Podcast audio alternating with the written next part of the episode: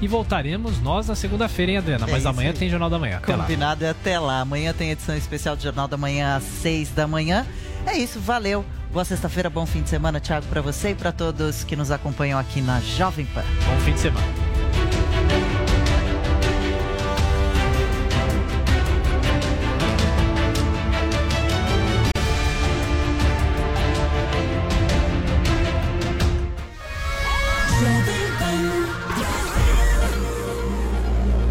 Mil BTUs nas lojas 100, só 1.690 à vista. Ou em 10 de 169 por mês, sem juros. Refrigerador Panasonic BT40X Inox 387 litros duplex. Nas lojas 100, só 2.990 à vista. Ou em 10 de 299 por mês, sem juros. É sempre tem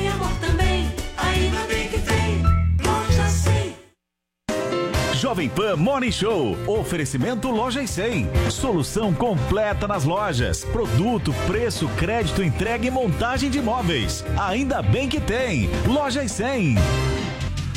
Jovem Pan Morning Show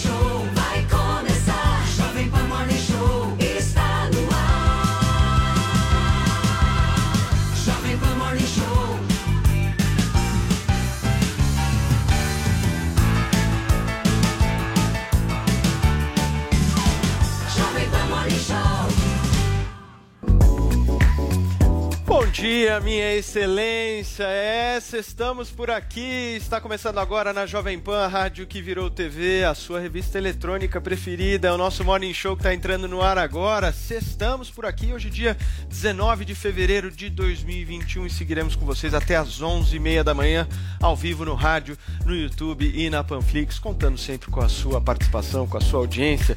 Vamos nessa, vem fazer parte da nossa família aqui do Morning Show. Também a gente conta demais com a sua participação. Vamos nessa então. Aventureiro, é desta forma que o ex-presidente Lula enxerga a tentativa de Luciano Huck de chegar àquele que um dia foi o seu lugar, a presidência da República. Mas o que é o brasileiro se não um povo ávido por aventuras? Aliás, o petista já não foi uma delas? É, minha gente. Loucura, loucura, loucura.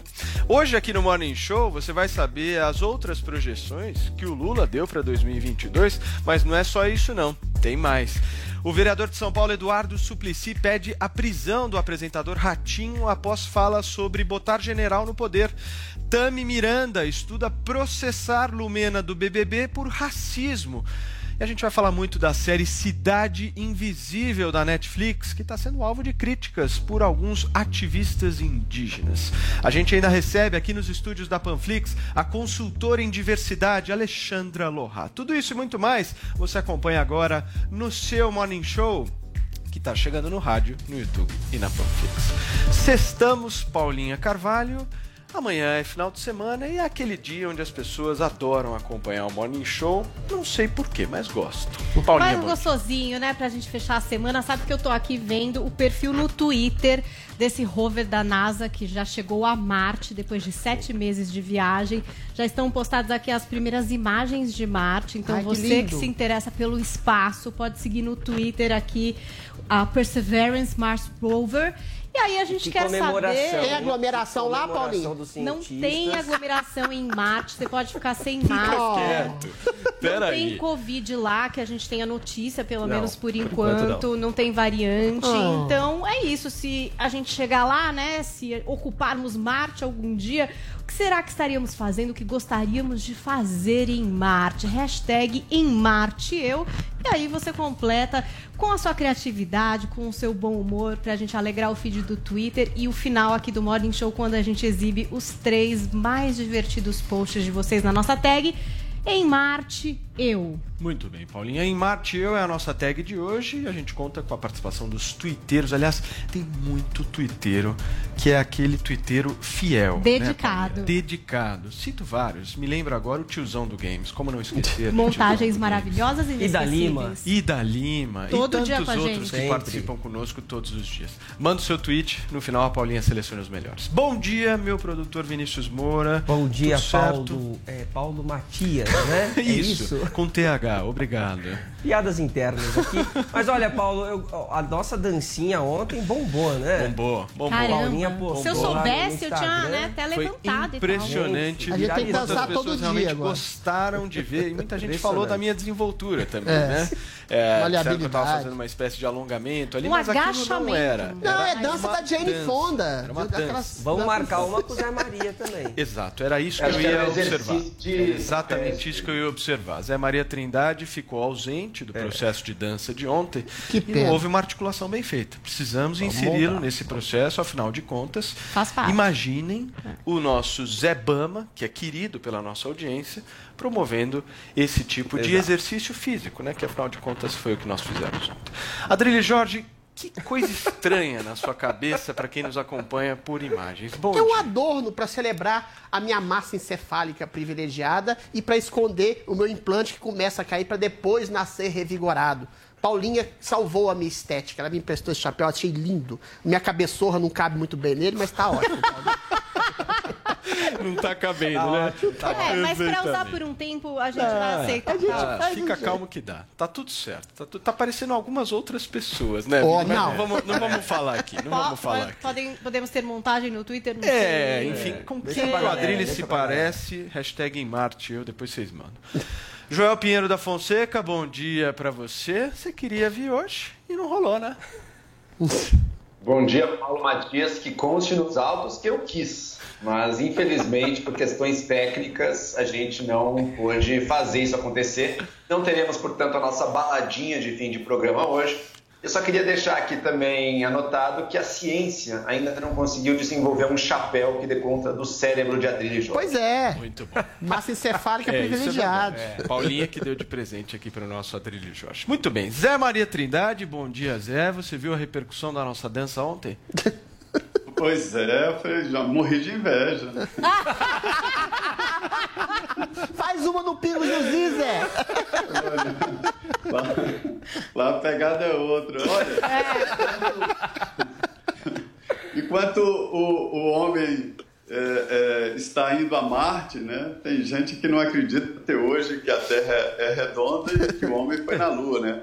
Eu queria dizer o seguinte, é sobre o Gabriel, o pensador, gosto muito das letras dele, e ele diz o seguinte, então me diz por que você quer voltar? Você não está feliz onde está, observa- observando tudo à distância, vendo como a Terra é pequenininha? Ele dizendo isso para o astronauta e admirando por que, que o astronauta quer voltar para a Terra, mas todos voltam, né? A Terra é boa. Tem Maravilhoso. aglomeração, que é. É outro nível. Essa letra É. é. de uma música chamada Astronauta, que o Gabriel Pensador canta com Lulu Santos. É uma música que eu adoro, acho sensacional. Muito bem, Zé Maria Trindade conosco aqui no Morning Show. Então vamos abrir esse programa, gente, desta sexta-feira, repercutindo a entrevista que o ex-presidente Lula concedeu ao jornalista Kennedy Alencar do UOL.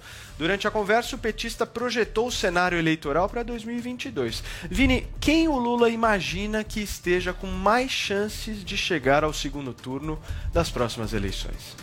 O Bolsonaro, Paulo, o ex-presidente Lula concedeu essa entrevista ontem e disse que o Bolsonaro já está praticamente garantido no segundo turno por três motivos. Primeiro, porque ele está no poder, então ele tem a máquina pública ah, na mão e tem uma parcela da base mais à direita, que é uma parcela fiel, ele diz até que é uma parcela mais raivosa, né? E o Lula não imagina, Paulo, esse cenário em que eh, dois candidatos de direita, ou um de direita e de centro-direita, estejam no segundo turno. Então ele não vê um cenário, por exemplo, com Bolsonaro e Moro, com Bolsonaro e Dória. Ele acredita que nós teremos Bolsonaro e um candidato da esquerda no segundo turno. E aí, quando perguntado sobre o Luciano Huck, ele disse que é uma aventura política. Vamos ver. Eu, sinceramente, não sei, não sei qual será o potencial ah, ah, ah, dos tucanos nessas eleições. E eu acho que o, o Huck é uma aventura. Você achar que pegar um homem de televisão, sabe, e colocar ele no- no- na frigideira da disputa política, ele vai conseguir sair bem, é uma aposta que não está dada ainda. Nós não, se sabe, nós não sabemos ainda se o DEM vai ter candidato.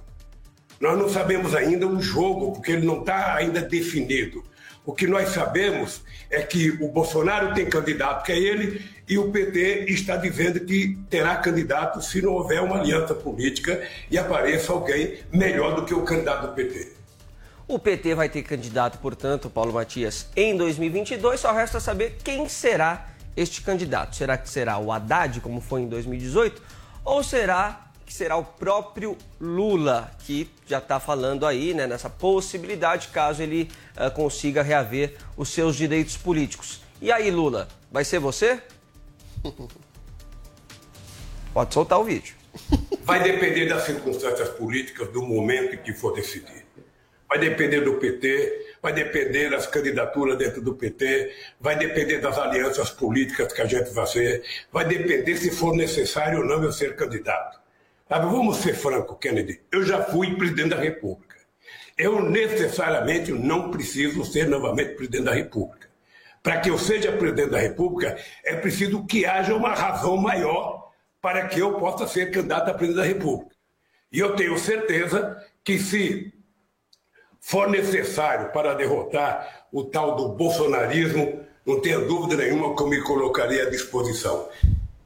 Tá, eu adoro isso, né? Me coloco à disposição. É de né? humildade, Paulo né? Matias. E o ex-presidente Lula falou que também não acredita naquela chamada frente ampla, né? Ele disse que o melhor critério para se definir um candidato é justamente a eleição do primeiro turno. Então que todo mundo concorra, todo mundo coloque ele seu candidato, e aí quem vencer, quem for para o segundo turno, aí depois todo mundo se junta para tentar formar essa frente ampla contra o bolsonarismo. Agora, sobre essa questão do Luciano Huck, o Huck eh, comentou indiretamente esse assunto ontem pelo Twitter, retuitando um post do Eduardo Jorge. Né, o Eduardo Jorge, político também, já se candidatou à presidência, escreveu o seguinte, Paulo, ó, Lula acha Huck uma aventura. É o que muitos diziam dele quando no século passado fazíamos a sua campanha. E aí o Huck respondeu, obrigado por atentar, Eduardo Jorge. Experiência serve para a gente evoluir e não repetir os erros. Opa. Só não sei se isso é uma confirmação de que ele vai ou que ele não vai repetir o mesmo erro Eu e não vai ser essa aventura. Eu achei, é, mas eu achei, pelo que eu compreendi do É um tweet do comentário Luciano Huck, um tweet bem Sinalizando forte, que ele- sinalizando que, olha, Ele tem até jogo. junho ou julho, né, pra dizer É. pra Globo. Isso. Aí ele vai ter que se decidir. Até o meio desse ano ele tem que Exatamente, dar porque uma a Globo resposta. já, tá, já tem que programar a programação do ano que vem. Então, É. ele Será tem esse vão- prazo vão aí. Tem um muito domingo chão ainda Huck? pela frente. Pois é. Tem muito chão ainda pela frente. Zé Maria Trindade, eu queria te fazer uma pergunta, Zé. Você acha que o Bolsonaro, quando ele vai colocar a cabeça dele no travesseiro, vai dormir, pensa na eleição de 2022, ele prefere o Lula ou o Haddad?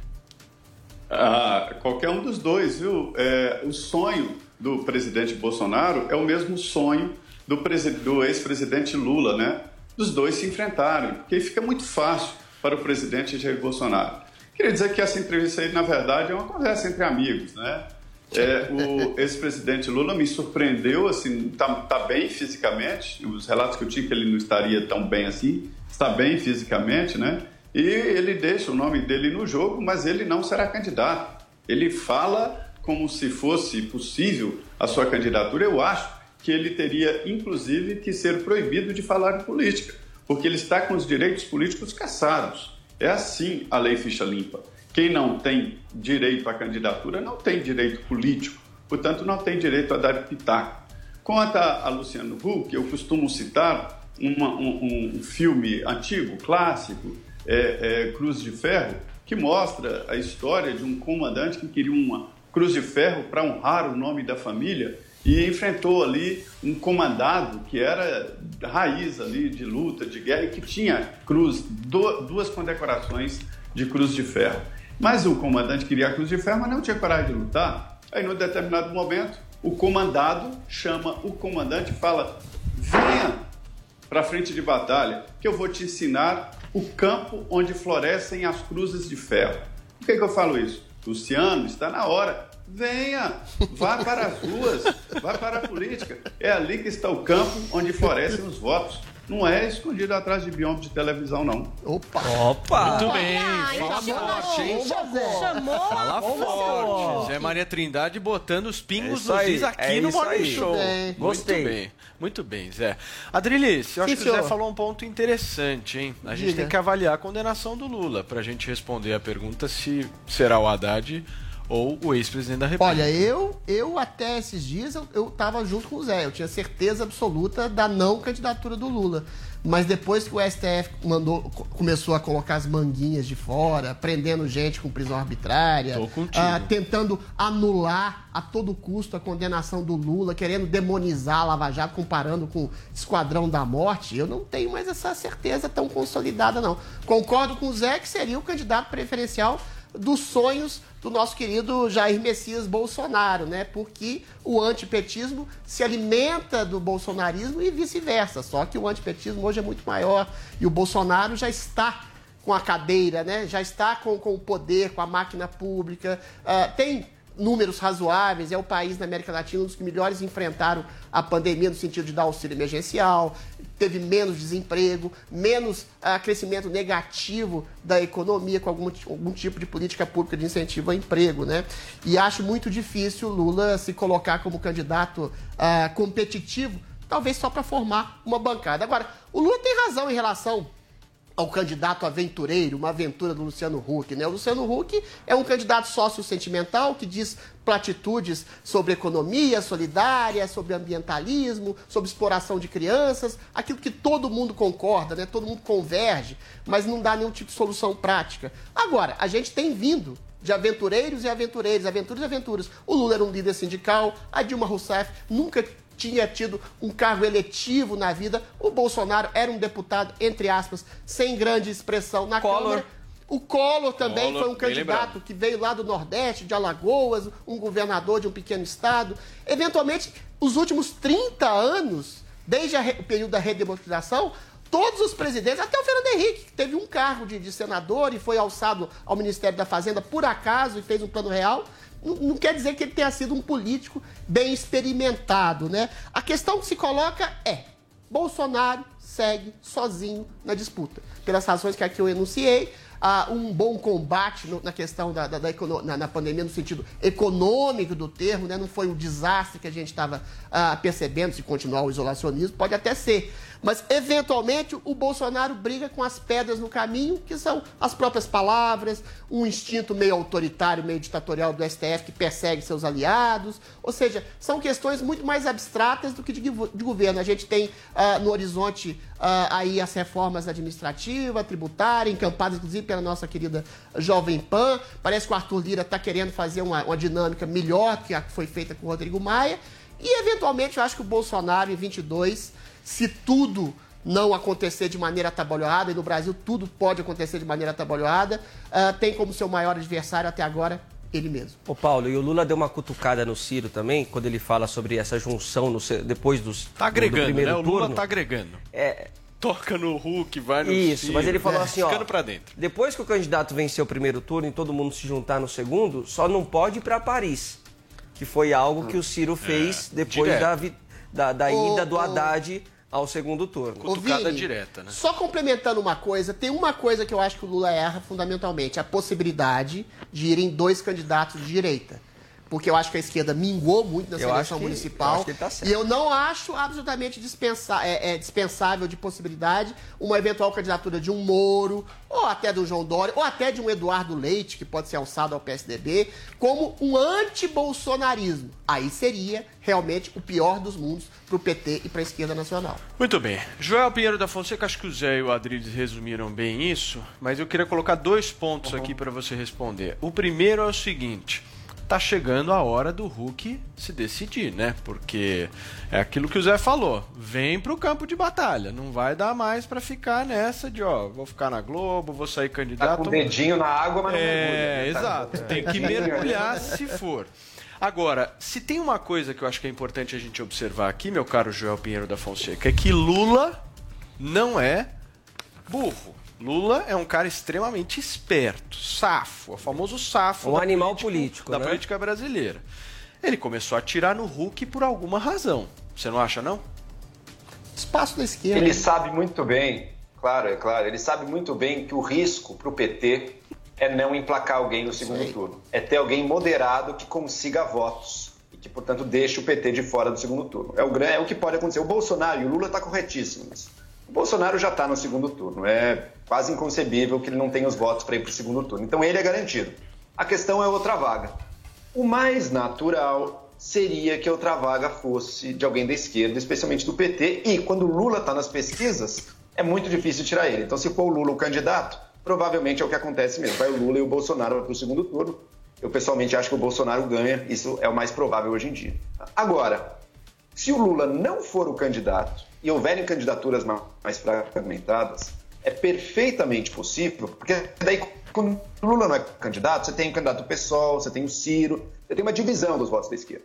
Daí é perfeitamente possível que um candidato mais moderado, de centro, até de centro-direita, vá para o segundo turno. Esse é o pesadelo que o Adriano falou tanto do PT, mas é também o pesadelo do Bolsonaro.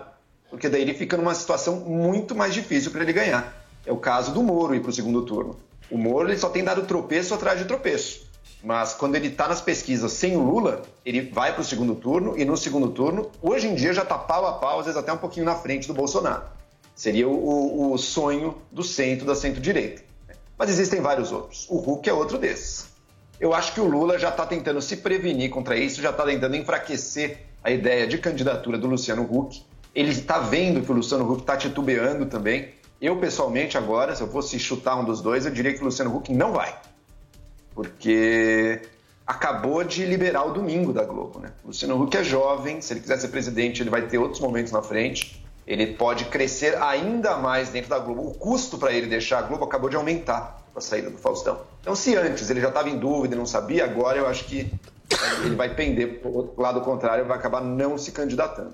né? E ele é amado pelo Brasil inteiro. Ele quer ser odiado por metade do país. Ele quer ter a vida pessoal dele devassada de uma maneira que nunca foi. É, um, é comprar um problemão para uma coisa arriscadíssima, que provavelmente não ganha a eleição para presidente. Então, realmente é um, seria uma jogada de altíssimo risco Ok, dele. Joel. Eu acredito que ele não vai fazer. Vocês Muito estão bem, apostando ok, que o Adriles. Sérgio Moro não vai, o. Luciano Huck não vai, o Bolsonaro daqui a pouco vai disputar sozinho. Deixa eu girar o assunto aqui, gente. Eu acho que o Moro ainda deve, deve considerar. Ué, Por Pois favor, deixa eu só girar o assunto aqui, porque agora a gente estreia mais um novo quadro nesse programa. Nós temos vários quadros nesse Sim. programa. Nós temos o Não Convide para a Mesma Festa, que é um quadro de sucesso. Nós lançamos um outro quadro extremamente importante, que é o Bolsonaro, Bolsonaro disse. Agora tem um novo.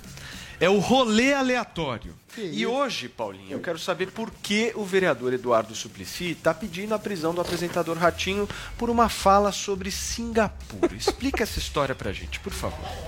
Melhor do que eu explicar aqui é a gente ouvir o próprio Ratinho, na verdade. Ratinho! O segmento desse programa, que foi ao ar na terça-feira, é importante frisar que foi antes da prisão de Daniel Silveira. Antes da prisão desse deputado. Então, foi um assunto que apareceu ali antes, nessa fala do Ratinho. A gente vai focar na questão de Singapura. O Adriles falou aqui que ele também falou de Nova York. Ele elogiou o Rudolph Giuliani eh, naquela política dele de tirar os. É, de tirar os mendigos das ruas, limpar as ruas, né? Ele usou esse termo. Mas vamos conferir essa fala que foi a que deu mais repercussão, que é em relação a Singapura. Diz aí, Ratinho. fora e fazer igual foi feito em Singapura, né? O que foi feito lá? Entrou, entrou um general em Singapura, consertou o país, depois, um ano depois, fez as eleições. Mas primeiro consertou, chamou todo mundo que estava denunciado, falou: vocês têm 24 horas para sair do país. Se não sair, será fuzi- fuzilado. Limpou Singapura. Hoje Singapura é uma baita de, uma, de um país pequenininho, mas é um país, é uma cidade país, mas é uma baita de uma Essa foi a fala que repercutiu, que pegou aí para o Suplicy, que fez uma série de tweets. É, dizendo aí da indignação dele, eu vou ler para vocês, vamos ver o que o Suplicy. Olha, desafio o apresentador Carlos Masso, Ratinho, a realizar um debate em que ele venha a defender a volta dos militares ao poder no Brasil, como aconteceu em 1964 em diante na ditadura militar e a extinção por expulsão da população de rua por meio da força e das armas, em que eu tenha a oportunidade de defender a democracia e a- as instituições que signifiquem a realização da justiça, como a implantação da renda básica de cidadania universal e incondicional, como a que defende o Papa Francisco, e daí consultarmos a população brasileira. Diferentemente do que ele afirma, tenho certeza que o povo optará pela democracia. Por suas declarações em favor à ditadura militar, Ratinho está a merecer punição semelhante à do deputado Daniel Silveira, do PSL de São Paulo. Por 11 a 0, o STF decidiu que ele deve estar preso. Então, lembrando, essa fala do Ratinho foi anterior à prisão Sim. do Daniel, que aconteceu na noite da terça-feira. Até no dia seguinte, o Ratinho comentou essa questão da prisão. É, um pouco parecido aqui com o que o Adriles disse. Não concorda exatamente com os posicionamentos do. Daniel, mas achou essa reação do STF exagerada. Então, o Ratinho disse isso antes, Suplicy chamou para um debate e acredita que ele mereceria a mesma punição do Daniel. É, então, debate na mereceria cadeia, né? estar preso. É. Legal. Chamou para um debate e depois sugeriu a, sugeriu a muito prisão. bacana, muito É, democrático. isso. Vamos debater na cadeia. Zé Maria Trindade. Ô Zé, o Suplicy é um político experiente, né? Já está aí há tantos anos. Será que ele não está querendo algum holofote pensando nas eleições de 2022? É, até porque a fala é meio imprecisa, né, do Ratinho. Singapura é um país pequeno, ali tem entre 5 milhões a 6 milhões de habitantes. Não houve, como o Ratinho falou, exatamente um golpe militar, uma ditadura militar, é o que a gente chama de uma ditadura fragilizada ou ameaçada, mas não exatamente um golpe militar nos moldes como aconteceu no Brasil, né? É, é um, um debate meio sem sentido. E o vereador, que foi senador Eduardo Suplicy, é pródigo nesse tipo de debate, de não saber muito bem aonde que está acontecendo o quê. Entrou, ganhou ali um, um, um holofote e nós estamos, um- estamos vivendo exatamente uma política disso, de um lado e de outro, ganhar apoio de um e ódio de outros, né? Ninguém pode defender uma ditadura. Ditadura é igual um livro horroroso, que o primeiro capítulo é bonzinho. Joel, e essa estratégia do Suplicy, como é que você avalia? Suplicy está querendo aparecer, né? Ele sempre busca essas oportunidades para puxar uma discussão, para botar seus pontos. Aí está querendo fazer aparecer um pouco mais no momento em que ele está um pouco mais embaixo aí. Já está com uma idade mais avançada um pouco também, né? Acho que já passaram os dias eh, de maior sucesso político dele. Quanto à fala do Ratinho, eu acho relevante. Vamos comparar por que, que eu acho que tem diferenças na fala do Ratinho, que em si é totalmente equivocada, na verdade, mas por que, que existem diferenças entre ela e a fala do Daniel Silveira? O Ratinho estava falando numa situação altamente hipotética e distante do nosso país. Ah, fazer que nem fez em Singapura, pegar os investigados e ameaçar e, e tirar fora. Primeiro é importante ver, isso aí ia acabar com a classe política brasileira, principalmente com os aliados do Bolsonaro, né, que são investigados aí, o Arthur Lira, o Ricardo Barros, enfim, tá todo mundo sendo investigado, o filho do Bolsonaro. Todos esses seriam ameaçados de serem fuzilados? Essa é a pergunta que eu deixo. Óbvio que não, e seria um absurdo fazer isso. Mas é totalmente distante da realidade brasileira. É muito diferente de fazer como o Daniel Silveira fez, falar, você, Faquin, eu vou te dar uma surra, eu quero te dar uma surra, eu sonho em te dar uma surra, e muitas pessoas sonham a mesma coisa. Ali são ataques diretos, frontais e incitatórios. Por isso eu acho que tem uma diferença bastante relevante ali quando ele fala, eu quero prender vocês. E não o genérico, ah, todos esses corruptos aí deviam ser, deviam fugir do país. Então acho que tem essa diferença, que é uma diferença bastante importante no teor de uma mensagem. Embora o Ratinho esteja completamente equivocado. Seja um absurdo o que ele falou, mas um absurdo nesse campo aí do hipotético. Adrilho, sua análise sobre a fala do Ratinho. Eu acho que a fala do Suplicy ela é reflexo exatamente da banalização da prisão que incide ah, num perigo muito grande para a democracia, perigo esse causado pelo Supremo Tribunal Federal, que tem sistematicamente prendendo pessoas ah, de maneira arbitrária, sem nenhum tipo de, de julgamento ou processo legal, cerceando vozes. Aí dá aso a um doidivanas como o Suplicy dizer vou prender o Ratinho porque ele simplesmente elogiou o governo da Singapura e elogiou a política de broken windows, né, de tolerância zero, com, com, com pequenos delitos que levariam a grandes delitos, que realmente melhorou a, a, questão da criminalidade em Nova York, reduzindo em 60% os homicídios. Né? Isso não é um debate legal. Que, eventualmente, quando um Supremo prende pessoas sem processo legal, interpreta uma fala de um, de um- de um- de um deputado federal que tem imunidade parlamentar, que diz que todo o sonho de um brasileiro, o sonho de um brasileiro pode ser agredir um ministro, eu acho essa fala asquerosa, mas não incide numa ameaça concreta e você interpreta isso sem julgamento, sem processo, sem sequer lembrar do nome do denunciado, como é o caso do Luiz Fux, e manda esse cara pra cadeia, você, você implica numa sociedade que todo mundo é autoritário, que você prende pessoas na rua, que você prende cantores por estar fazendo shows e mo- motivando aglomerações. Ou seja, quando a prisão vira um elemento banal na conversa das pessoas, a gente realmente tem um risco real ah, causado ah, no, no Estado Democrático de Direito. E esse risco real causado ao Estado Democrático de Direito é culpa exclusiva do Supremo Tribunal Inquisitorial. Só mais uma rápida informação aqui, gente. Em coletiva de imprensa, na tarde desta quinta-feira, a equipe médica que acompanha o prefeito de São Paulo, Bruno Covas, do PSDB, disse que ele não deve se afastar do cargo após a detecção do surgimento de um novo nódulo no fígado. Segundo o infectologista Davi Wipe, Covas continuará trabalhando e, se surgir um fato novo, alguma consequência da quimioterapia, enfim, isso será discutido em outro momento. Agora, ele continua trabalhando, continua despachando normalmente, afirmou o infectologista Davi Wipe. O prefeito está internado no hospital sírio-libanês desde a última terça-feira e com a detecção do novo nódulo, o tratamento será reajustado. Ele iniciou a quimioterapia na tarde de quarta e deverá ficar internado até sábado. Segundo a equipe médica, Bruno Covas está bem clinicamente, despachando absolutamente normalmente. Muito bem, ah, são 10 horas e 30 minutos. Eu queria mandar um recado aqui para todos que nos acompanham através da Jovem Pan, do rádio. Não deixe de se inscrever no nosso canal do Morning Show do YouTube. Nós estamos chegando a quase 1 milhão e 300 mil inscritos. Deixa lá o seu like na nossa transmissão, clica no sininho para receber todas as notificações. A gente conta muito com a sua participação. E não deixa de baixar o Panflix, hein? Gratuito e com conteúdos exclusivos. O Brasil, gente, não pode mais esperar essa nova campanha da Jovem Pan em prol das reformas estruturantes nesse país. Hoje a gente vai ouvir o depoimento do economista Raul Veloso.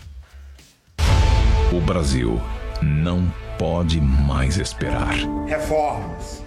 Reformas são muito importantes para um país como o Brasil, que está numa fase de sua história bastante complicada, com o peso excessivo do Estado, com questões ainda por resolver, como na área da Previdência, também na parte tributária, que nós estamos com um regime que obviamente se tornou arcaico. Há também questões complicadas para tratar na área de funcionalismo público. Precisamos dessas reformas, sim. Agora, durante a pandemia, nós temos de pensar qual o ritmo que essas reformas podem ter de forma a não prejudicar o tratamento urgente que tem de ser dado às questões relacionadas com vacina, com distanciamento social. As reformas têm de ser pensadas uma ao lado da outra para ver se nós conseguimos tocar essas duas tarefas o mais rápido possível. O Brasil não pode mais esperar. Lumena, por atitudes da Sister dentro do BBB 21. A participante tem como desavença na casa a atriz Carla Dias e diversas vezes já usou questões raciais como justificativa para a falta de afinidade que tem com a ex-Chiquititas. Paulinha, o que o Tami disse, hein? Vamos ao post que está no Instagram do vereador Tami Miranda. Eu vou ler aqui na íntegra. Vocês que estão acompanhando por imagens podem conferir também o texto. Olha, vocês vêm acompanhando o BBB e também já devem ter se surpreendido com as falas agressivas e contraditórias da Lumena Alves no programa.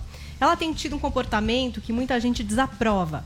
A última dela foi atacar uma outra participante com palavras que não só agridem a ela, como há muitas e muitas pessoas que estão assistindo com falas carregadas de desrespeito, agressividade e desinformação. No próprio ofício que anexei nesse post, está claro que não se trata de racismo reverso. Estou dizendo que a fala dela ataca a paz social, pois essas frases que ela vem falando dão munição para que pessoas racistas usem para justificar o seu preconceito. Quando ela fala branquitude de merda, ela não está só atingindo pessoas de raça diferente, mas todas, pois tira o crédito de toda uma luta de pessoas negras que lutam há anos por igualdade. E aí, é, o que acontece é que ela mandou né, a esse ofício que está nas mãos do Ministério Público. Ao jornalista Léo Dias, o Tami também disse o seguinte, ó, mais do que ofendido, me senti no dever de chamar atenção para isso. Se a Carla Dias tivesse falado negritude de merda, ela sairia presa do BBB 21. Aqui Tami Miranda está se referindo. Então vamos recapitular a fala da Lumena que motivou aí esse movimento do vereador. Egotrip. Carla tem egotrip cagado de transbordando ali. Toda cagada na merda da branquitude. Toda cagada da branquitude. Eu não sou chaveirinho. Eu sou chaveiro. Eu não sou toque preta ali de Chiquititas. Eu não sou. Não vem me iludir. Tá aí, essa foi a fala da Lumena. É uma fala depois da festa, né? Tava todo mundo meio alterado. O Gil ali. tava bem alterado, né? O Gil tava bem normal, tava Ah. leve, né? Tchac tchac, né? Tchac, tchac. Mas enfim, foi essa fala que motivou aí essa, é, enfim, essa medida do vereador Tami Miranda. Mas desde o início, né, tem esse conflito entre as duas, né? A Lumena nunca, a, a cara sempre tenta se aproximar um pouquinho ali da Lumena, mas a Lumena não vai com a cara dela de jeito Será nenhum. um preconceito racial? Vamos lá, gente. Vamos conversar então sobre esse assunto. E já está aqui com a gente a cons- consultora em diversidade, Alexandra Lohá. Alexandra, bom dia. Depois de ouvir toda a nota da Paulinha aqui, como é que você analisa o comportamento da Lumena lá dentro da casa? Obrigada por me convidar eh, a refletir sobre isso. Eu acho que estamos num momento onde o tribunal da internet, os reality shows, estão dando voz a certos debates complexos. Um, eu acho que a Tami pode se sentir ofendida. Uh, a questão do racismo reverso uh, é algo muito delicado, no sentido de que uh, a questão do racismo é quando uma raça foi inferiorizada em todas as camadas da sociedade. O que é o caso dos negros. Os brancos, para sofrer racismo eh, reverso eh, e se sentir ofendidos sobre a questão da branquitude, eh, deveriam eh, realmente eh, eh, nós deveríamos pular numa máquina eh, que volta para o tempo onde poderiam ser escravizados, estuprados, matados por séculos e lá poderíamos realmente falar de racismo reverso. Na questão eh, atual, eu posso sentir a Tami se, se sentir ofendida, ele se sentir ofendida, mas é importante uh, perceber que estamos falando de preconceito e não de racismo uh, reverso. Então, é muito complexo hoje uh, entender o quanto esses debates dentro do BBB estão justamente nos dando a oportunidade de jogar luz sobre uh, assim, esses debates sociológicos e antropológicos que precisam ser uh, debatidos. Perfeito. Agora, o que acho triste é querer englobar dentro da Lumena a, o peso da representatividade negra, sendo que é uma mulher em construção. Né? Então, ela pode se expressar mal, ela tem uh, uh, a, a, oportunidade também de errar, ela não é, é, está sendo a voz para todos os negros, como eu tampouco hoje sou a, a voz para a representatividade de todos os negros. Eu acho que nós podemos emitir pontos de vista, mas fora do contexto também eu acho que uh, podemos realmente uh, entender que foi um erro, que de mau gosto, uh, mas não estamos falando de racismo in, realmente. Mas pode processar, Perfeito, eu acho que sempre vai elevar o debate para repensar nossa sociedade. Paulinha. Então, é, de fato, eu acho que a Lumena não representa a totalidade de mulheres negras do Brasil, mas ali ela tem essa representatividade, digamos assim, de uma certa militância. A gente vê que é uma causa importante na vida dela, é importante porque ela já trouxe isso em diversos momentos. É, no começo, de uma forma bem menos impositiva, enfim, numa questão até ali de transexualidade. Sim.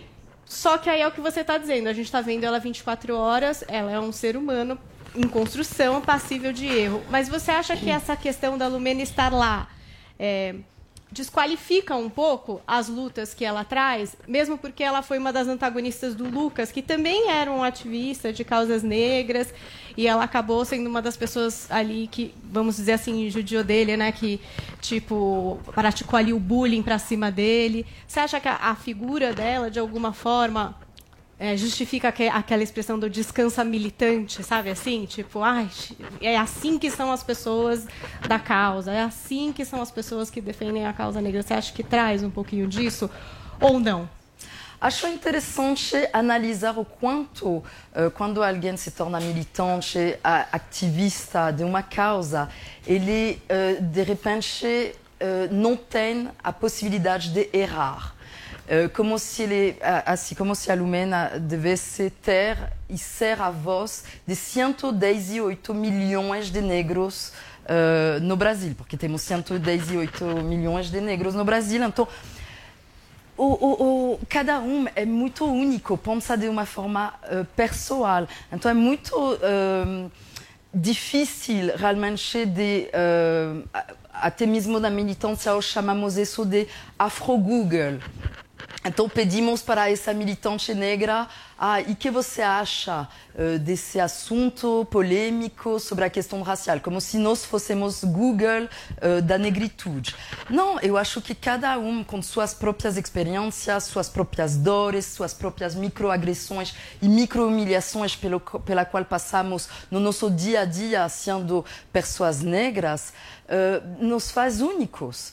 Então, quando vejo toda essa parte de querer cancelar, de querer apagar, silenciar e também querer eh, eh, enterrar, hein, que seja também a Carol Conká, ca- a, a, a carreira da Carol Conká, eu acho complexo, porque realmente são indivíduos em construção dentro de um contexto.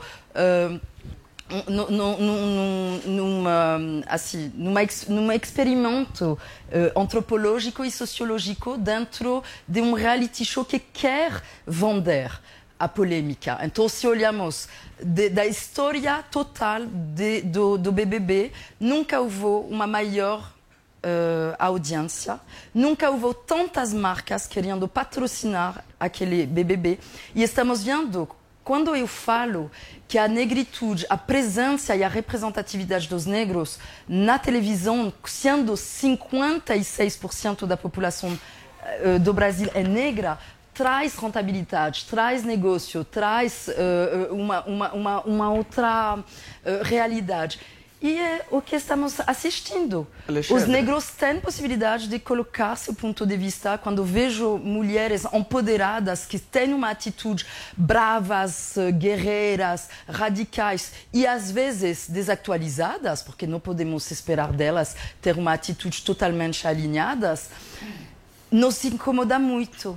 Mas quando é um homem branco com a mesma atitude carismática, eh, eh, pegando muito espaço e sendo um pouco agressivo, esse estamos totalmente acostumados. Então, Alexandra, é, você, você falou aí sobre esse dado, né, de 56% da população brasileira ser negra, e esse BBB, eu acho que foi o primeiro que trouxe essa representatividade de fato, né, porque colocou ali na casa a mesma quantidade de participantes negros do que brancos, ou até mais, né, não, não Não, sei não, ali, não- não- sei são ali novas, exato. ainda é- É, é- ainda é. um pouquinho baixo, É, né? é. Mas, de fato, foi o BBB com maior, aos com maior outros. participante Claro, claro. negros eh, eh, da história. Só que os conflitos raciais lá dentro não começaram eh, por um fato estabelecido. Não aconteceu um fato de um, de um racismo estabelecido para que houvesse essa separação.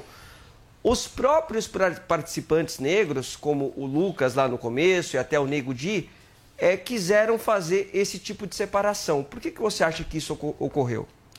Eu acho que se olhamos historicamente a- as leis segregacionistas e de, de apartheid dentro do Brasil, porque na, na- no, no imaginário coletivo eh, o brasileiro gosta de acreditar que as leis segregacionistas e de apartheid só aconteceram na África do Sul ou nos Estados Unidos, mas houve muitas aqui acontecendo. Se olhamos também historicamente, durante esses quase 400 anos de escravidão, houve toda uma dinâmica de separar os negros. Uh, uh, o código uh, negro do Willie Lynch, quando usamos a palavra linchamento, vem do Willie Lynch que educou a separar os negros para que o escravagista que era, tinha uma família, por exemplo, de 20 pessoas e tinha 400 escravos, se os 400 escravos fossem unidos, poderiam derrubar facilmente essa família de 20. Então, sempre, ancestralmente, fomos ensinados a ser separados. Que os mais claros estejam contra os mais retintos, que os mais velhos sejam contra os mais jovens, que os homens sejam contra as mulheres. E hoje sobrevive na nossa DNA social e é por isso que também esperamos dos negros todos ser unidos, mas somos a única comunidade a não se unir quando olhamos para a comunidade japonesa, judaica, italiana, eles fazem uh, uh, da economia deles, da, da, do apoio entre eles, ser uma coisa de fortalecimento. Nós negros estamos no início de elevar nossa voz, de poder justamente dizer o quanto estamos sofrendo desse racismo estrutural e estamos começando a perceber esses traços sistêmicos da escravidão que faz que somos muito desunidos, mas também gostaria vocês refletirem. Quando uh, uh, brancos estão no debate de pessoas de direita ou de esquerda e estão discordando. Não é porque você é branco que vou chamar você de bolsonarista, uh, porque o, o, o, meu coletivo, meu imaginário coletivo é que muitos brancos votaram para Bolsonaro. Então é a mesma coisa. Os negros têm também o direito de ter uma pluralidade, de ter uma diversidade dentro de, dessa, de, assim, dessa complexidade do que é ser um ser Perfeito. humano. Adriles. Uh, Alexandra, você diz de um racismo reverso impossível, porque ele seria não oriundo de, um, de uma tradição histórica de preconceito contra negros, derivada da escravidão. Mas se a gente for remontar séculos atrás, a gente vê que todos os povos escravizavam outros povos, inclusive negros escravizavam negros, na Sicília negros escravizavam brancos. Realmente no Brasil existe uma história mais recente de escravidão negra. Mas a minha pergunta vai no seguinte sentido: quando você faz uma reação que é de alguma forma exagerada, e eu acho que até legitimamente exagerada, até certo nível, de separação entre brancos e negros no Brasil, que é o país mais miscigenado do mundo, e promove uma cultura identitária de defesa dos negros. E aí que você cria exatamente um combate incisivo ao racismo. Esse combate incisivo ao racismo, promovido por uma esquerda identitária, não pode exatamente reverberar num preconceito reverso, como é o caso da nossa Lumena, você fala que não é, não é racismo, mas é preconceito. Mas o preconceito dela são de palavras contra características de pessoas brancas. A pessoa tem pouca melanina, a pessoa é cagada na branquitude. A, a, as palavras delas agressivas são exatamente de um ressentimento contra uma coletividade branca que ela acha responsável pela segregação dos negros. Então, esse identitarismo mais radical que é em grande medida encampado pela esquerda identitária brasileira e mundial, talvez não seja responsável por uma bolha de um tipo de racismo reverso incipiente que é representado na figura da própria Lumena. Não seria fazer mais prático agora fazer uma política inclusiva, humanitária e não necessariamente identitária, dizer nós negros somos oprimidos historicamente, vocês brancos são opressores por definição. Há uma maneira de aglutinar as pessoas em torno da quebra de um racismo, seja reverso, seja estrutural, seja contra negros, contra brancos. Há uma maneira de fazer essa conjunção maior entre as pessoas? Acho excelente sua pergunta porque é justamente o pensamento clássico brasileiro de pensar assim, de que é o país mais miscigenado do mundo, que todo mundo uh, deveria se dar bem, só que uh, porque temos que justamente nos posicionar e dizer uh, vidas negras importam.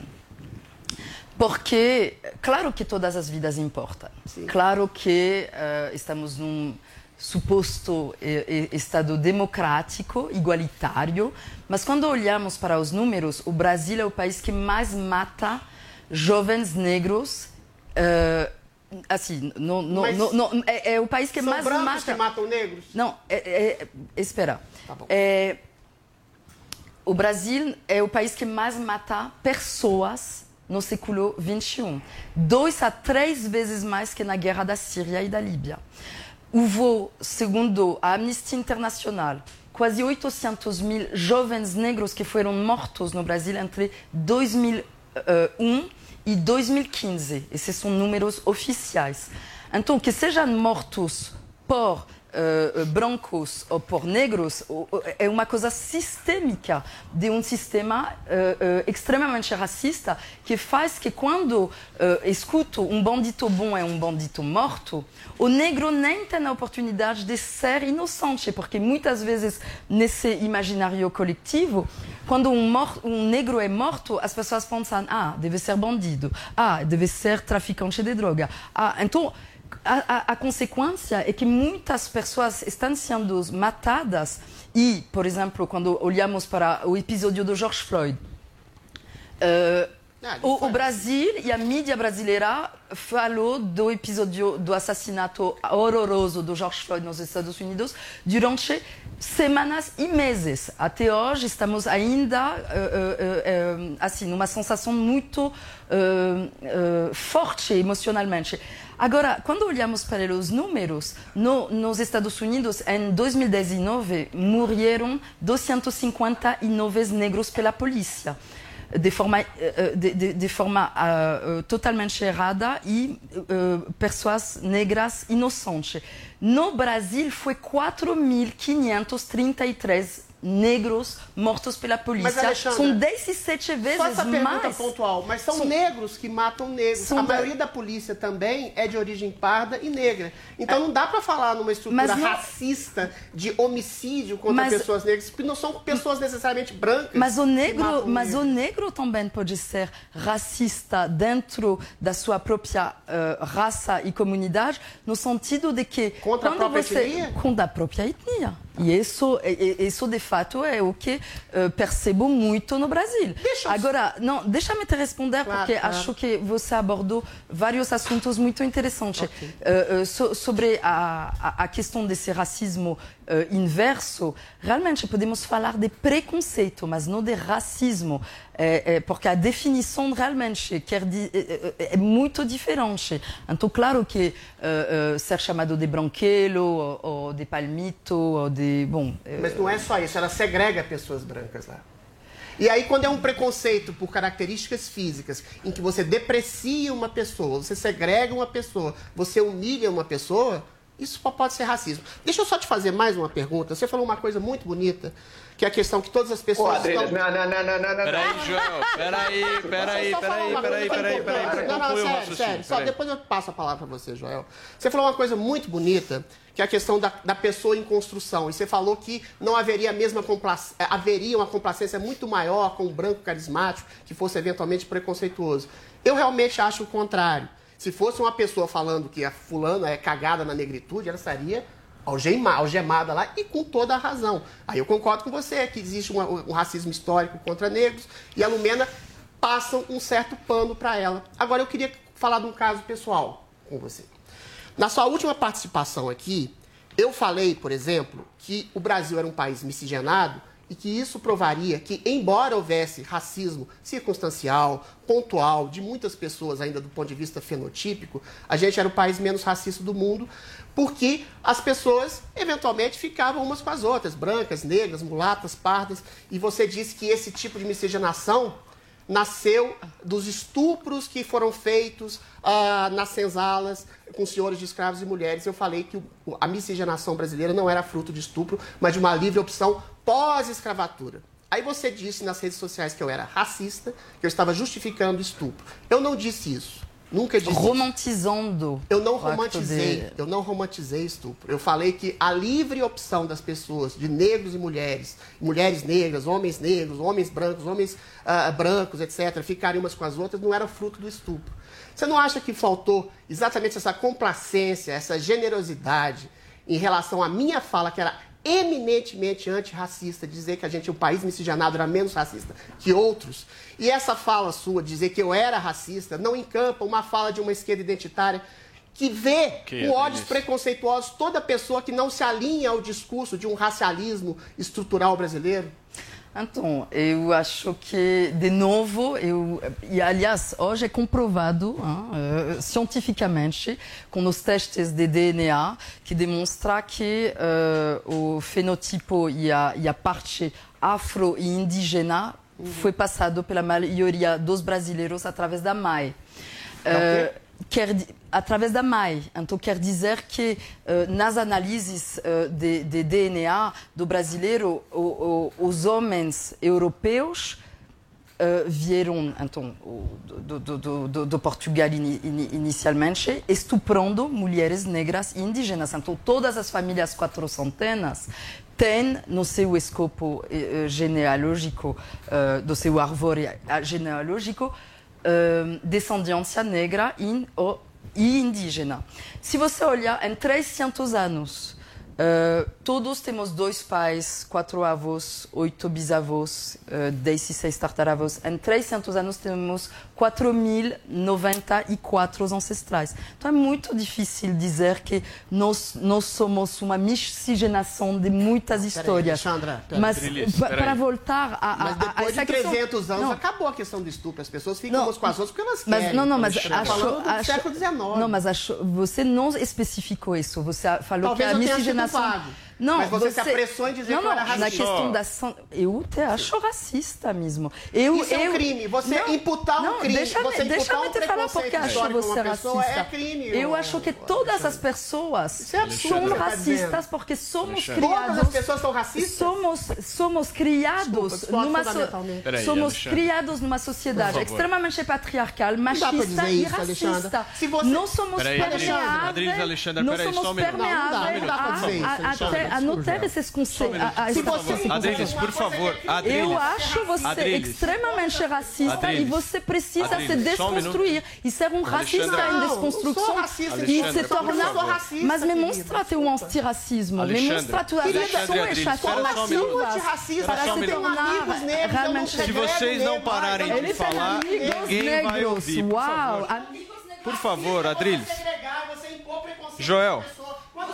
Deixa eu falar com você agora, Joel.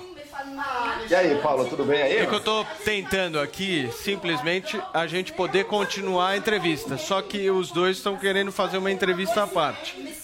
Alexandra, Alexandra e Adriles, se vocês infelizmente não pararem de falar, aí, enfim, a gente não vai conseguir fazer com que nenhum dos dois tenha o seu pensamento interpretado pela sociedade que nos escuta e nos ouve. Então eu peço, por favor, no momento onde nós estamos aqui coordenando o debate, que vocês me escutem. O momento de parar de falar é para parar de falar. Joel, por favor, a sua pergunta. Vamos lá. Bom, Alexandra, bom dia. Bom Ah, dia. eu entendo e lendo e ouvindo pessoas como você e tantas outras pessoas que escrevem e combatem o racismo no Brasil, como realmente é um problema profundo, histórico, que exige muitas medidas para ser combatido e para que a gente possa, quem sabe, um dia superar esse problema do racismo. Agora, eu quero pegar um ponto da, da sua fala, que no Brasil temos 56% de negros. Ok, pela definição hoje em dia do IBGE, de fato, 56% de negros, que inclui os brasileiros pretos e também todos aqueles que se definem como pardos. E pardos aí inclui todas as pessoas que estão no espectro da mestiçagem brasileira. Ao fazer isso, ao, ao dividir o Brasil entre brancos e negros apenas, você primeiro, eu estou trazendo aqui uma provocação. Primeiro, você apaga a existência da miscigenação brasileira, que sim, como você diz, tem fruto também de estupros, mas estupros eram uma minoria, porque eram pouquíssimas propriedades grandes, casas grandes no Brasil. Isso era uma fina litorã, uma fina camada de litoral dos grandes ricos que sim estupravam mesmo, mas o grosso da população brasileira estava se casando e dando em casamento fora desse esquema da grande propriedade rural com seus escravos ali. Então, a miscigenação que aconteceu, seja por que motivo for, aconteceu e aconteceu em larga escala aqui no Brasil. Primeiro ponto. Segundo ponto, a definição de negro, ao botar todo mundo como negro, você apaga a existência da matriz indígena brasileira. Você vai dizer que caboclos e que mamelucos, que têm a presença indígena como parte forte da sua identidade, simplesmente se categorizem como negros. Fica parecendo que o Brasil é um país que tem uma população branca, uma população preta e todo o resto está apagado aí. Você não, há- você não pensa que isso, trazer essa definição, que é uma definição norte-americana, que vale para um certo contexto americano, e tentar impô-la aqui, um país de tanta miscigenação e de presença indígena forte, não vai contra o que potencialmente é a nossa solução possível, quem sabe um dia para o racismo, que é não a segregação racial, mas a mistura racial? Ok, Joel. Vou pedir só para você ser um pouquinho mais breve, Alexandre. Oi, por Joel. Obrigada por me dar tanto poder para justamente achar que eu eh, chego aqui no Brasil, dona do- da verdade, eh, colocando eh, esse raciocínio eh, e apagando a questão indígena. Desculpa, mas eu não estou de acordo com você. Eu estou me baseando sobre a questão do IBG eh, e estou mesmo olhando para meu filho, que nasceu branco e loiro. Uh, eu realmente uh, estou ensinando a ele se reconhecer como negro, porque ser negro não é só uma cor, é uma consciência. Então, para mim, uh, discordo com você sobre a questão e discordo também com você sobre a questão de que uh, uh, os estupros foram assim, episódios uh, isolados. Não, uh, houve uma violência. A cultura do estupro continua no Brasil. O Brasil é o país que mais mata mulheres no mundo.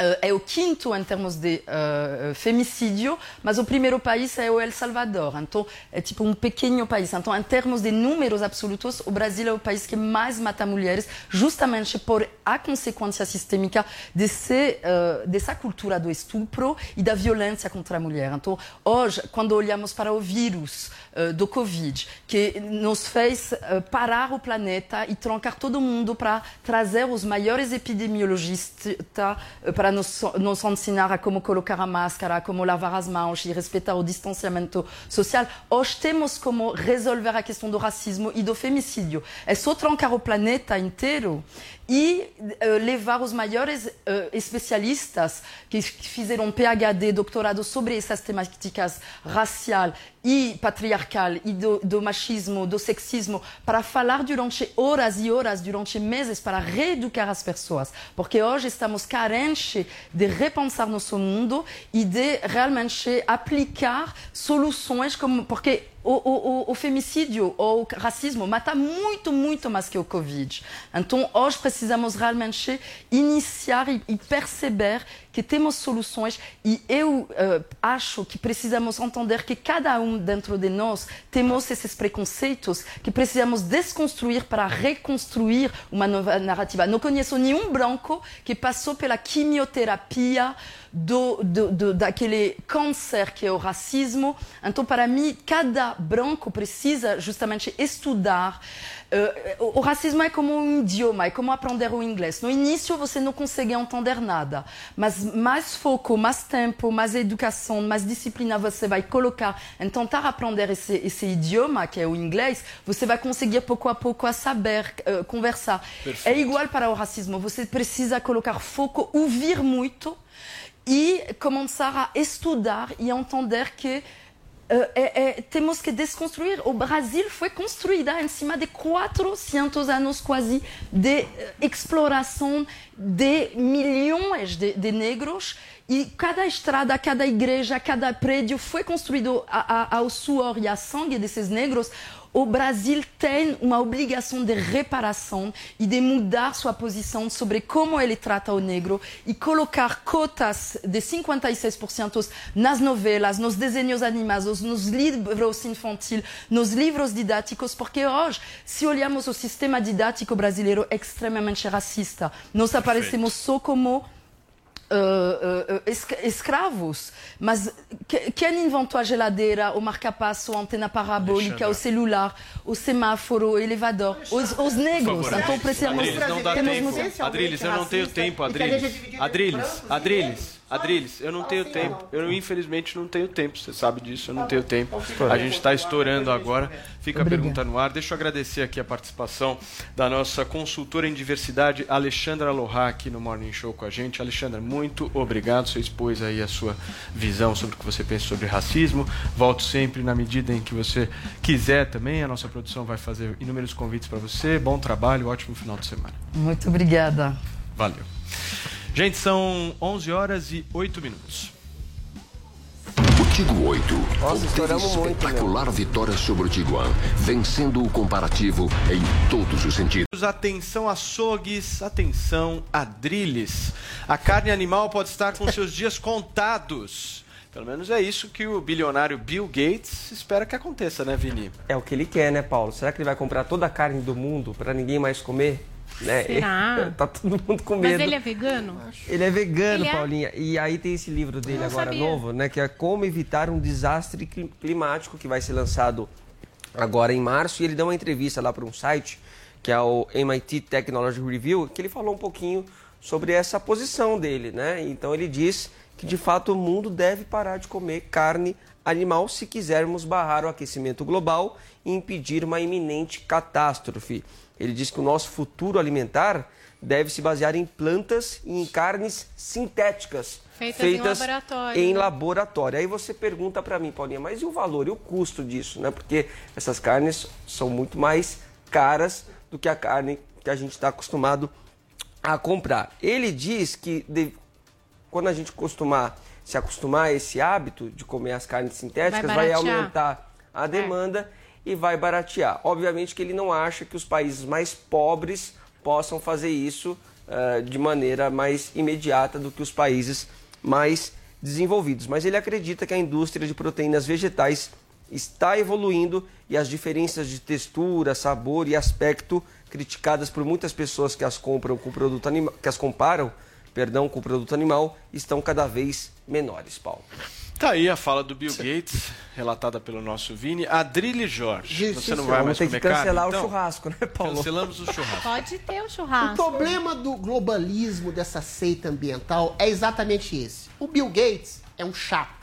É um chato vegano que não come carne. Tudo bem ele ser chato. Tudo bem ele não quiser, ele achar sem nenhum tipo de dado comprobatório que o gás metano vai acabar, com, vai, vai ter o efeito estufa, que o peido do boi vai destruir a atmosfera mundial. Todas essas previsões que foram cabalmente equivocadas em relação ao aquecimento Acertaram global, todas, a- a neve do, neves do Kilimanjaro que iam sumir, ilhas da Polinésia que iam sumir, tudo Conspiracy, isso Adriles. foi desmentido rigorosamente Tá pelo Adriles, tempo tá e pelas circunstâncias. Peraí, Joel, que- peraí, Deixa eu peraí, falar, peraí, peraí. Vai. A questão é a seguinte: a questão do, do- da seita ambientalista globalista é que o chato histérico vegano, ele não se contenta em ser chato histérico vegano. Ele quer impor a sua chatice como norma de vida para todo mundo.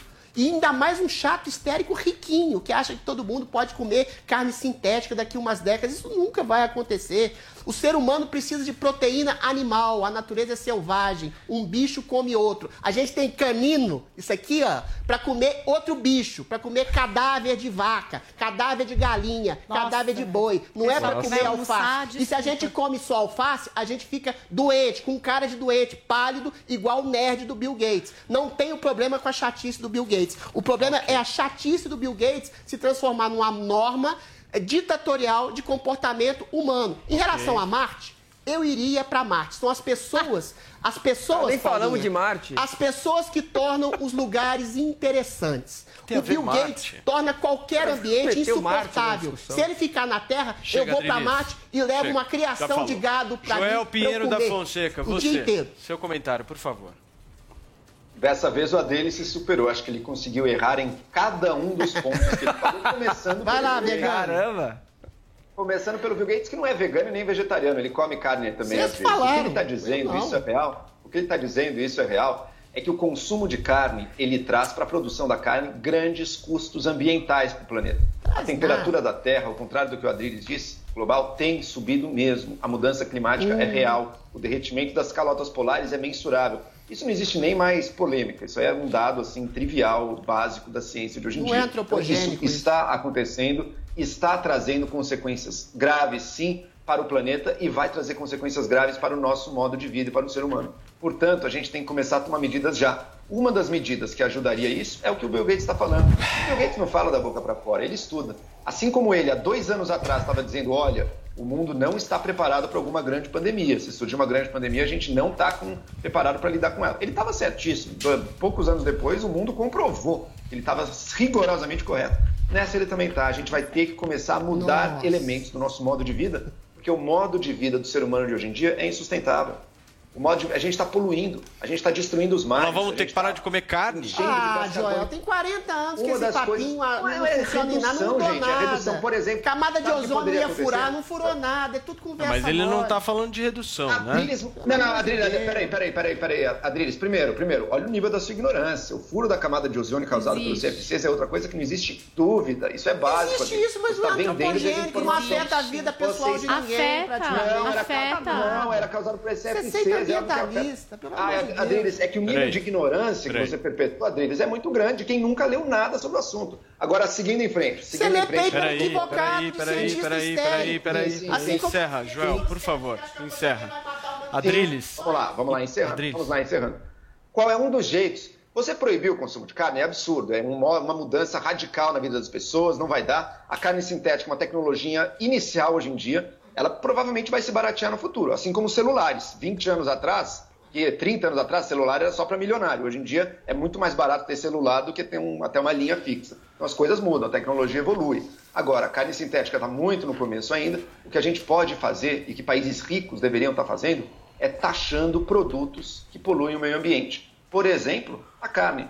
Ah, Joel, mas você é a favor de aumentar impostos? Não, minha gente. Ok, Você Joel. taxa o produto que polui e você pode daí reduzir taxas e reduzir impostos em atividades que não poluem ou em coisas que a população precisa consumir. Ou seja, você mantém os impostos no mesmo lugar, no mesmo tamanho, mas você taxa mais as coisas que Ok. causam Eu mais fui danos chamado de ignorante, eu não posso Esse responder? É o caminho pra te seguir. Adriles, Por favor, você sabe 30 que nós segundos. temos três Cara, eu fui, eu fui chamado de racista e ignorante, Não, eu não posso você, responder? você quer contar quantos minutos você fala no 30 programa? Aí, ó, Se não, quiser, aí não dá, se cara. quiser, eu conto. Qual o Eu- debate? Não, é rapidinho, Adriles, só- 30 segundos. 30 segundos. Se não forem Não, 30 porque não dá. segundos, vou É retardado, é ignorante, aí não Por dá. favor. Deixa eu te falar uma coisa, Joel. O Bill Gates lê as mesmas coisas que você. São papers de cientistas radicais, isolacionistas, histéricos, ambientalistas. A ciência é feita exatamente de hipóteses contestadas e disputadas. Não existe até agora uma prova cabal de que o aquecimento global ou as mudanças climáticas te- sejam oriundas de comportamento antropogênico, ou seja, oriundos do homem. Aí quando você propõe medidas cabais assim em cima de uma ciência obtusa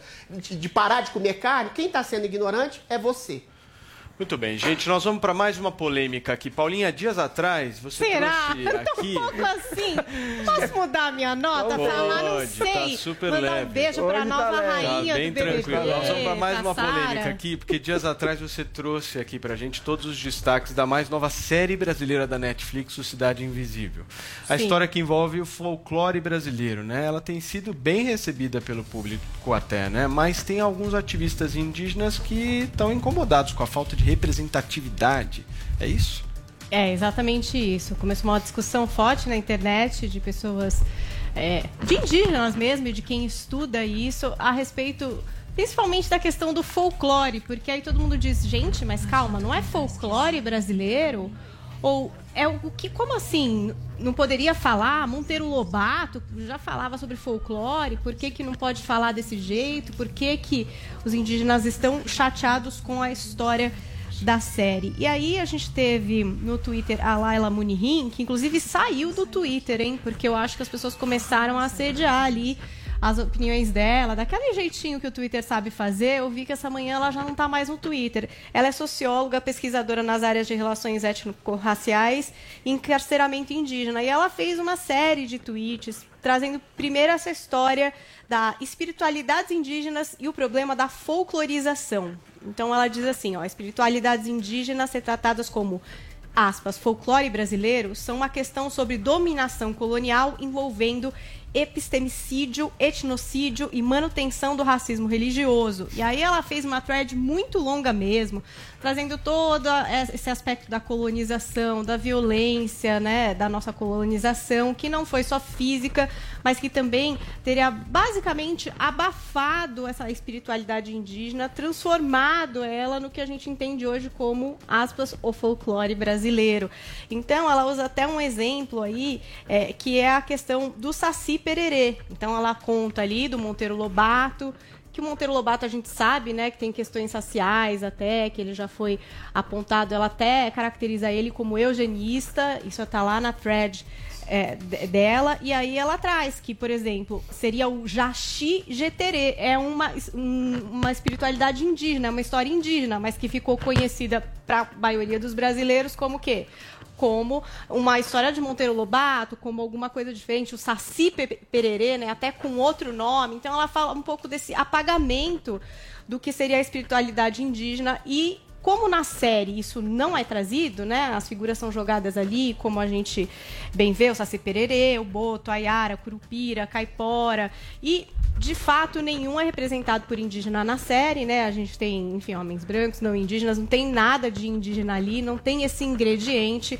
E isso incomodou, incomodou bastante. Então tem outras pessoas também falando, como o Fabrício Titiá, que é um pataxó ran, ran, ran, e ele diz ali, ó, gente, eu concordo que Cidade Invisível é uma grande produção, uma pena que erraram, faltou estudar e ser mais respeitoso.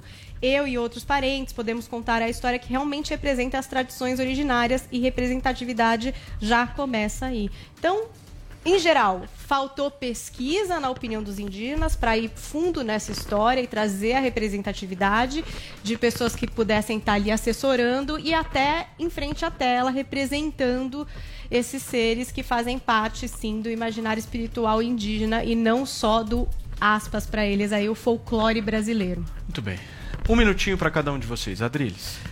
Isso é uma grande bobagem. Toda cultura é apropriativa, toda cultura é um imenso surubão metafísico de vozes, de deturpações, de releituras, de reapropriações. Os povos incas, ah, de alguma forma, eles influenciaram na cultura, na, na cultura latino-americana. Sei lá, os povos ibéricos ah, influenciaram na cultura hoje europeia, ocidental. Ou seja, toda cultura que conta a- o seu passado, ela é apropriativa, ela pode deturpar, ela pode alterar, ela pode revigorar e melhorar o sentido original. Se você for essencialista, você vai ser simplesmente um segregacionista. Se você pega a tribo Zulu lá do interior da África, ou a tribo dos Oiapoques do, do, do Chihuahua, lá do interior do Amazônia, e quer respeitar rigorosamente aquilo, assim como era contado, você está exatamente indo contra a mistura, o caldo da mistura das pessoas, a miscigenação da pele das pessoas, a miscigenação do espírito, do caráter e da personalidade das pessoas, que é isso que forma o grande caráter da cultura universal. Perfeito. Agora, se você for essencialista, você vai ser simplesmente um separatista, um racialista, um radical essencialista. Para fechar, Joel. Vamos lá, aí, Adriles, nessa a gente vai estar de acordo. Então. Amém. Pessoal, você, você quer que a cultura indígena morra, as culturas indígenas sejam esquecidas, que ninguém fale delas, que ninguém saiba nada sobre elas? Então, continue exigindo que não. Ah, se você vai tocar num tema ligado aos índios, tem que ser com muita. eh, muita reverência, apenas com o índio falando, apenas quando o etnólogo está ali certo das fontes e falando a história toda certinha no original. Se você fizer isso, ninguém mais vai tocar na cultura indígena e ela vai morrer em si mesma, pequenininha ali, totalmente esquecida. Você quer que a cultura indígena seja mais valorizada, difundida e tenha mais chances, as culturas indígenas, mais chances de sobreviver e até de crescer, então permita e queira e incentive que ela esteja presente nas produções. Eu até entendo fazer reparos. Poxa, podia ter um personagem indígena, já que são personagens do folclore ali, mitos do folclore. Ok, poderia ser, seria legal. Mas vocês não veem que isso é positivo? Pense uma coisa. Para a Grécia, isso é uma, uma curiosidade. O- a mitologia grega, para a Grécia moderna, funciona como até uma forma dela estar presente. Ela incentiva ah, iniciativas culturais lidando com mitologia grega pelo mundo. Hoje em dia, a mitologia grega virou personagem da Marvel. Tem coisa mais apropriada do que isso? Ok, Ok. Joel. Mas olha, quem ouviu falar de, de, de personagens da mitologia na Marvel, na verdade é nórdica, né? Mas enfim, personagens de mitologia viraram da, da, da Marvel. A pessoa começa por ali, depois, se ela tiver interesse, ela vai para as fontes. Perfeito. Se você ficar aprendendo tudo, daí é que ninguém nunca vai ver nada. Muito bem. Paulinha Carvalho, nós temos tweets Temos nesta tweets, sexta-feira. temos sim, vamos lá, vamos lá. Eu não vou fazer dancinha sozinha, Por só favor. com vocês. Olha, Sayonara Nunes Ribeiro Bradel. Hashtag em Marte eu. Descobriram água salgada em Marte. Então já vou preparada com biquíni e bronzeador, porque com certeza tem praia. Tomara que demore até começarem os arrastões. Olha que beleza de previsão. Já tá prevendo que Marte vai dar certo. O macho tóxico, essa pessoa que tá bem presente aqui no nosso programa, sempre tweetando. fez uma montagem. Temos Adrilles e um cavaquinho. Hashtag Marte Eu. E a caracterização aqui de Adrilles descrita como do grupo só pra contrariar Joel Pinheiro. Não sei, será que é isso mesmo? Fica pra vocês. Tem mais algum, gente? Esse é maravilhoso. Desculpa acabar com a fofura do Baby Yoda, porque a gente tem uma montagem do Adrilles de Baby Yoda hoje, o Baby Adrilles. André Luiz Chile Brasil. Hashtag em Marte Eu. Espero encontrar um Baby Adrilles. A voz de Adrilles Jorge parece de um alien. Risadas. Adrilles, não me processe. Sou seu Eu não fã. processo ninguém. Muito bem. Chega por hoje, né? Aliás, chega por Nossa, hoje foi, hein? Sextou. Ô, tô triste, viu? Porque eles estão brigando muito. Tão, Isso é tão uma coisa que eu bravos. não gosto. Tão bravo. Não Tá gosto. tenso esse negócio. Negócio tá tenso. Não gosto. tá tenso. Vocês estão. Vocês estão. O primeiro elemento para sabedoria é admitir a própria ignorância. Isso é socrático. Não tá legal isso. Meu Deus. Não, não é direta, não. É todo briga vamos semana. filosofal. Não é uma briga normal. É uma briga filosofal que acontece. Mas nós vamos resolver isso. Tchau, João Pinheiro. Vê se se acalma. Falou, pessoal. Vamos marcar um duelo aí para resolver essa questão. Tá bom. Até a próxima. Até Deixa a. Alexandra ser juíza. Tchau, Paulinha. Beijo. Tchau, gente. Sextou. Vai. Sextamos, vamos, vai. vamos acalmar. Tchau, Vini. Valeu, Paulo. Drilis. Oi. Beijo, querido. Bom Só uma final nota, é, cinco favor. segundos. Quando você dissemina e amplia um crime terrível como o racismo a todas as pessoas, e o racismo é um crime que segrega, que massacra, que injuria outras pessoas, você está simplesmente privilegiando os verdadeiros criminosos do país, que são os verdadeiros racistas. Uma coisa é incluir, outra coisa é acusar de maneira peremptória. Isso sim é opressão. Muito bem. Bom final de semana. Adriles, beijo. Tchau, Joel. Beijo. Tchau, Paulinha. Tchau, Vini. Obrigado, gente. Até segunda-feira. Valeu.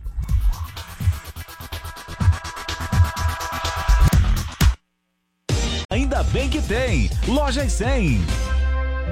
Ainda bem que tem. Ainda bem que tem. Carnezinho é nas lojas 100. Estofado Paris tecido veludo marrom. Nas lojas 100, só 530 à vista. Ou em 10 de 53 por mês, sem juros. É